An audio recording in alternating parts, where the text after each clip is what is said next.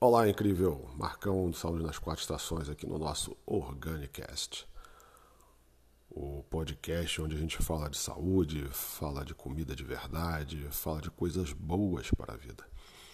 Hoje eu vou estar conversando com vocês sobre a questão do jejum intermitente. A brincadeira começou com um desafio de Bia e eu resolvi fazer e seguir em frente. Então, você tem aí várias refeições durante o dia, você faz o corte de algumas coisas que acabam gerando inflamação. Muita gente diz que não, mas em mim, testando, funcionou, de repente funciona em você ou não. Isso é bem pessoal e acompanhamento médico. Por favor, não demole com isso, principalmente nesses tempos loucos de coronavírus, ou corona, sei lá o que, que vocês queiram chamar. E o mais importante, o que, que eu fiz? Primeiro, eu já estava querendo tirar o açúcar de vez. O que inclui o açúcar? Iogurte, adoçado, tudo, tudo que possa conter açúcar, eu tirei. E vou te falar uma coisa: existe a abstinência do açúcar, porque é forte. Eu vinha, digamos assim, debruçado em doce de leite. Estou é, morando em Minas nada melhor do que um doce de leite maravilhosamente caseiro. Dá água na boca? Claro que me deu água na boca agora. Deve ter dado em você também. Mas você tem que ter o um compromisso com as suas cartilagens, com as suas juntas, com o seu corpo, com a sua saúde. Já se vão vai praticamente meio século e eu preciso cuidar desse corpício depois de anos arrebentando ele com uma comida, com alimentação eh, diferenciada, seria o mais bonito falar, mas alimentação industrial. Então está na hora de cuidar dele. Principalmente depois da passagem, nós tivemos uma semana em 2012, graças à insistência da Bia, pelo Spa Maria Bonita, da Tânia Alves. Espetacular. Eu sei que de repente ela vai escutar e o leite ainda não. O leite é o mais grave para ela, mas ainda não dá, ainda não deu. Vamos devagar. Então, primeiro foi o açúcar. Tiramos o açúcar? Tiramos. O que, que a gente resolveu fazer junto? Tira o glúten, tira o pão, macarrão, massa, tudo que envolve massa. Você pode ter um. Ah, mas você pode ter um pão de trigo, mas lembra pão eu tirei também. Então, o máximo que eu faço é um cuscuz de. de o pessoal brinca de milharina, que é a marca, né? E e mais nada. O resto praticamente proteína, um inhamezinho e tal. E como é que é o esquema do jejum intermitente nisso, Marco? Você coloca uma janela, uma janela é um espaço de tempo para você comer. E eu brinco que na realidade eu fico mais cuidando da janela de não comer, que é mais difícil né, no começo. Você sente aquela fominha de noite, quer dar uma mastigada e na realidade você só tem à disposição chás, café Café de noite não é legal, né? E água. Graças a Deus a água daqui é muito boa, então deu uma força. Como a gente operou? Eu operei da seguinte forma: 14 horas de jejum é o mínimo para você começar a ter uma mudança muito boa na sua vida. E acredite, meu amigo, minha amiga, incrível, faz toda a diferença. Eu, última refeição é às 5 horas, 17 horas. E eu só vou comer depois às 7 horas da manhã. Então, se você. Última refeição for 18, você vai comer às 8. Sempre 14 horas. Como é que você faz isso? Você pega e monta sua alimentação de uma forma que não dê picos glicêmicos. Porque se der pico glicêmico é a mesma coisa que açúcar, você vai ficar louco de fome. De manhã não vale fruta. Nem vale é, é, é, as raízes. Inhame, batata, não vale. O que, que eu faço de manhã cedo? Eu vou no café da manhã americano. Eu boto ovo, boto carne. Carne de porco eu cortei há muito tempo, então não, também não me dou bem. Então já cortei. Então boto carne, boto ovo, boto leite. Né? De vez em quando, quando eu consigo fazer o leite vegetal, vou substituindo o leite aos poucos. Taco aveia, Aí não tem perdão, né, gente? Aí eu taco aveia. Farinha de mandioca para que se você tem aveia? Taca aveia lá para dar uma sustância, entendeu? Um, um legal no seu trato intestinal. Então essa minha aventura em jejum intermitente já tem duas semanas nisso. Na hora do almoço aí sim, você bota um inhame, principalmente inhame para reforçar a imunidade aí, galera. aipim, batata doce, batata inglesa, batata baroa ou mandioquinha. Tem outro nome também, aquela amarelinha. Enfim, uma infinidade de comida que você pode estar se servindo, ao invés de você abrir uma lata ou abrir um pacote e colocar no micro-ondas. Né? Ou abrir um pacote de pão e comer que nem um desesperado. Porque antigamente eu batia um pacote de pão de forma no café da manhã no lanche, acabou o pão de forma. Se tiver queijo, presunto, então fácil. Porque você está com a cara no computador, trabalhando, e levanta e vai, e visita um, não tem tempo. É sempre papo de tempo. Cria o hábito de ter marmitinha pronta para você comer uma fruta, pronta para você comer uma batatinha doce, pronta para você comer um inhame.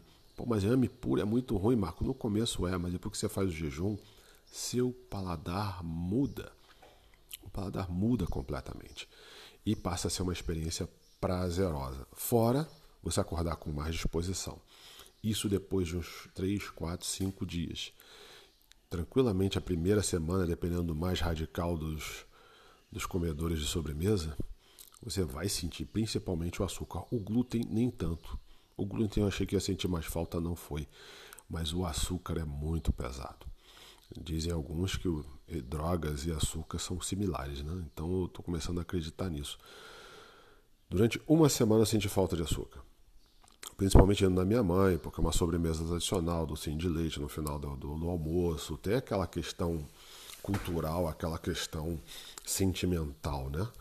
Que você, nossa, depois do almoço tem que ter um docinho. Não, não tem que ter não. Detalhe, nem arroz nas refeições. Salada, a carne, ou a proteína, se você for vegetariano, vegetariana.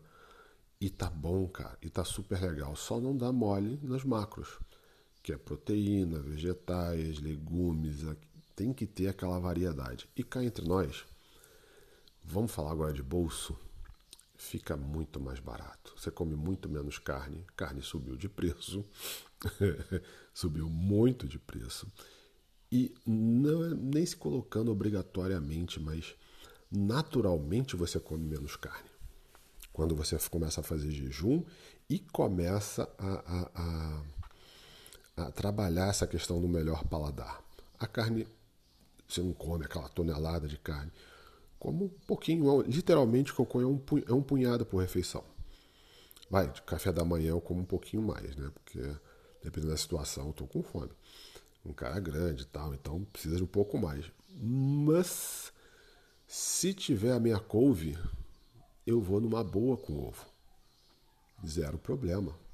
Não posso raízes, né? Então vai tranquilo com ovo. Então faça as suas adaptações. Sugiro você que comece o jejum intermitente. Puxa o mais rápido possível. Testa um dia. Gostou?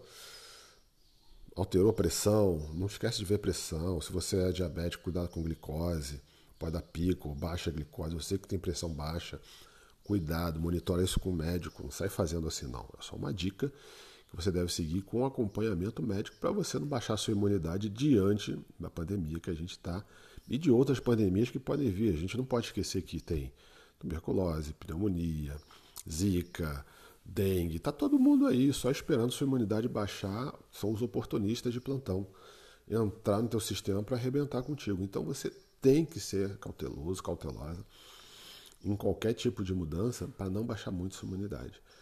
Mas vou te falar uma coisa: tanto na questão saúde quanto na disposição, memória e bolso, porque você vai lá na, na Hortifruti ou no, no seu sacolão, depende do, do local aí que você vive, onde tem lá a banca de frutas, legumes, essa coisa toda e você compra o que tiver mais em conta, o que tiver mais na promoção. Você consegue fazer isso numa boa.